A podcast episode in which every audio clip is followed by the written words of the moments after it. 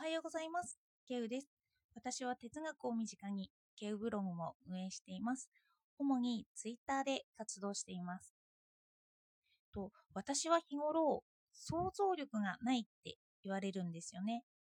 買い物をしてて前の人がどんな動きを取るかとか通る人の邪魔になるとかそういう人の気持ちが特に想像できなかったりするんですよ。のこんな発言をしたら空気が悪くなるとかですね。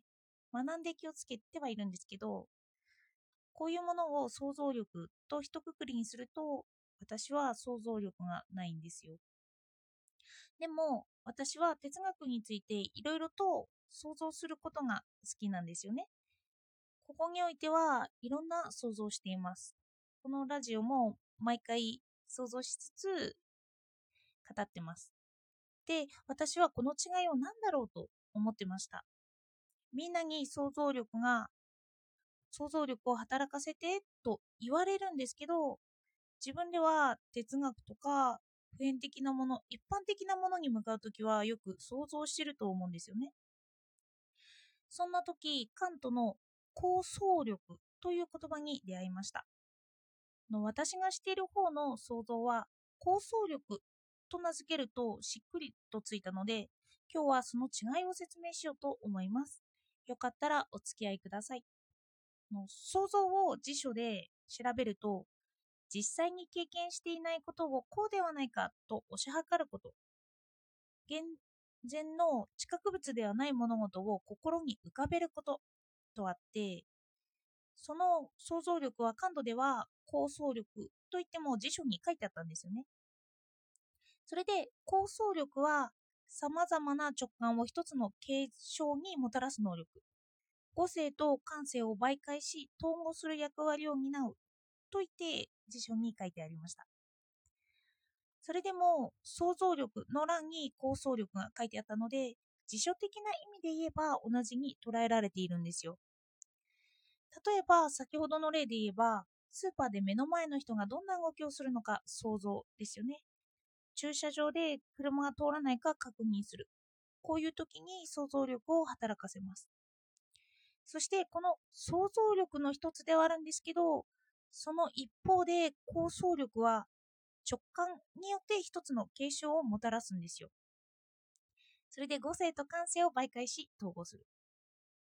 それで詳しくはこの後例も込めて言っていきますけど、この継承、一つの形というものに私はカントのもの自体という概念を思い浮かべました。プラトンではイデアのようなもの、そのものの形なんですよね。そして直感なのでそのものの形が降ってくるんですよね。イデアとかが降ってくる。ひらめきとか考えさせられるといった考え方が構想力になるんです。例えば私たちはクイズを出されたとしますよね。はじめはその答えって浮かんでこなくって、で、その場合、その問いを持ち続けますよね。すると突然、分かったってなりませんか？の答えが浮かんでくるんです。でも、それはなぜだかわからないですよね。その答えについて想像力を巡らせたわけじゃなくって、外から降ってくる感覚です。直感なんですよね。このように想像力と構想力を分けると一旦は別なものなのかなって思いますよね。降ってくる感覚が構想力だって思うと。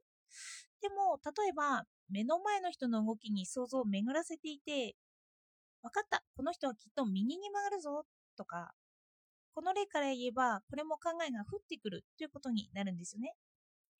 そして詳しく見ていくとその想像力と構想力、同じに感じちゃうんです。なので、辞書的な意味では一緒なのかなと。では、どうやって構想力と想像力を分けたらいいのかなんですけど、私はカントでいうもの自体を求めるときに構想力と名付ければいいのではないかと思ったんです。カントのもの自体っていうのは、私たちが決して見ることのできないものなんですよね。プラトンのイデアのようなもの。私たちはいつも周りにあるものを見るときに自分の目っていうフィルターを通して見ているのでそのフィルターを通さずにものを見ることができないんですよね目の前にあるコップはコップなんですけど、本当のコップというか物自体としてのコップって見ることができない。なので、カントは物自体という特殊な言葉を使っているんですよね。それで私はこの前、自然物と人工物の区分けをやったときに、人工物にはイデアが存在しないと言いました。そしてプラトンも人にはない、個別のものにはないといろいろとでイデアのあるなしで分けたんですよ。ショーペンハーワーもイデアがあるもの、ないもので分けています。それで人間を見たとしても、その人だけを見ることにはイデアってないんですよね。その人を把握することってできないじゃないですか。その人が何を思っているのか私たちは当てることができない。それでそういうものにはイデアがないってするんですよね。それでないものは形作れない。こういう意味でこちらには構想力は働かないんですよ。形にできない。もの自体がない。この場合、人を見て思うのは想像力と言います。そして一方の構想力は、イデアやもの自体があるものなんですよね。それが私に直感として感じられるんです。もの自体があるから直感として感じられる。こういうのが構想力。構想力はビルディング、形にするという意味で使われています。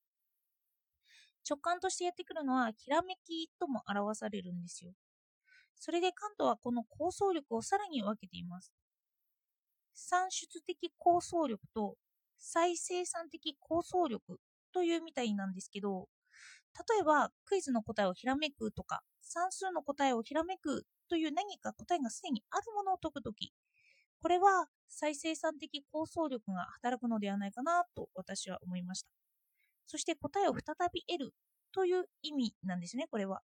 そして一方の算出的構想力は、哲学の諸概念とか、もの自体に近づこうとして今までの何かが形になって初めて現れるという意味なのではないかなって推測しています。私はこの意味で言えば、あの、構想力はあると思うんですよね。で、想像力と分けないと想像力もあるということにはなる。で、分かったという感覚がたくさんになることはあるんです。それで一般的な会話においてを想像してみると、の想像力の方が多いですよね。あの人は何を考えているんだろう？とか、日常の会では会話では物自体のことについて親しい人とではないとなかなか議論ってしないですよね。心理についてなかなか議論しない。構想力は区別されずに想像力の中に入ってしまうのは、まあ、日常的な会話では仕方がないのかななんて思いました。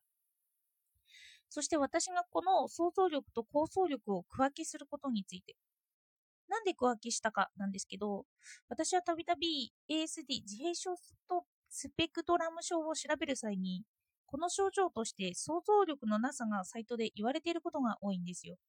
人の気持ちが分かりづらいので想像力が働かないで想像力はしばしば人の心を想像するという意味で使われていますよね。日常的な想像というのは人のことが多く入っていきます。